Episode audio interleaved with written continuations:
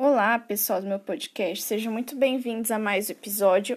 No episódio de hoje eu quero desmistificar uma coisa, que é o sangramento nas mulheres que usam de hormonal.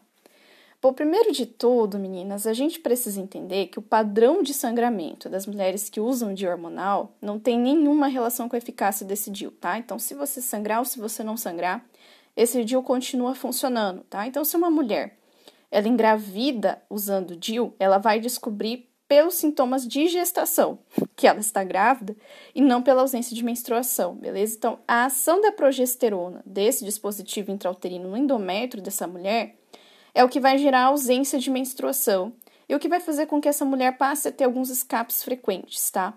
Ou seja, nem tudo que sangra ali na usuária de DIU hormonal é menstruação. Às vezes pode ser só uma instabilidade ali do endométrio por um determinado tempo que está sendo causada às vezes pelo próprio DIU, tá? Como que eu sei se é um escape ou se é uma menstruação? Pessoal, a menstruação ela é cíclica, ou seja, se a gente observar a nossa menstruação, a gente vai ver que ela tem um período bem definido. Então, o normal é que durante um ciclo menstrual você tem uma duração desse ciclo entre 24 e 38 dias. O escape não tem esse ciclo. Tá? Então, a gente, o escape ele não tem uma programação de quando ele vai vir. Então, a minoria das pessoas que usam o, o dispositivo intrauterino de hormônios vai apresentar esse escape longo aí depois dos três primeiros meses de uso, tá?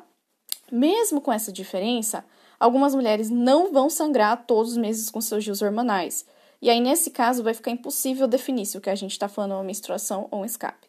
Então, se você é usuário de tio hormonal ou está pensando em colocar um, você precisa ter uma coisa na sua mente: desencana desse negócio de sangramento, tá? A não ser que ele esteja vindo em uma quantidade extremamente absurda, exagerada, qualquer padrão de sangramento vai ser normal, mas o mais comum ainda é não sangrar nada, tá? Então, sangrei um mês, nunca mais aconteceu? Normal.